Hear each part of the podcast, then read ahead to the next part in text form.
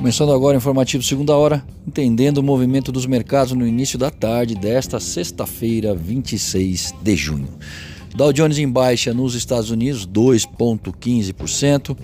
Na Europa, Frankfurt encerrou em baixa de 0,73% e o Ibovespa operando em baixa no Brasil, 1,15%.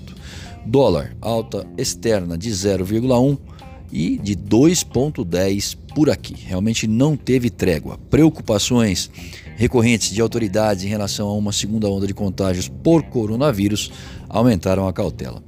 Também nos Estados Unidos, os gastos dos consumidores cresceram 8,2% em maio, só que a renda caiu 4,2%, dando o entendimento que a continuidade de crescimento no consumo não é confiável. Afinal, a renda caiu e o desemprego continua alto, dando a dimensão que a recuperação nesse primeiro semestre é lenta. Depois, quem confirmou isso foi a confiança do consumidor americano em junho, também recuou. No mais, o Banco Central brasileiro realizou dois leilões: um de linha, venda com compromisso de recompra no valor de 1 bilhão e meio de dólares, e outro à vista, vendendo mais 502 milhões de dólares para o mercado. Eu sou Alessandro Faganello, desejo uma ótima tarde a todos e espero vocês para abrir o mercado através do boletim Primeiro Minuto na segunda-feira.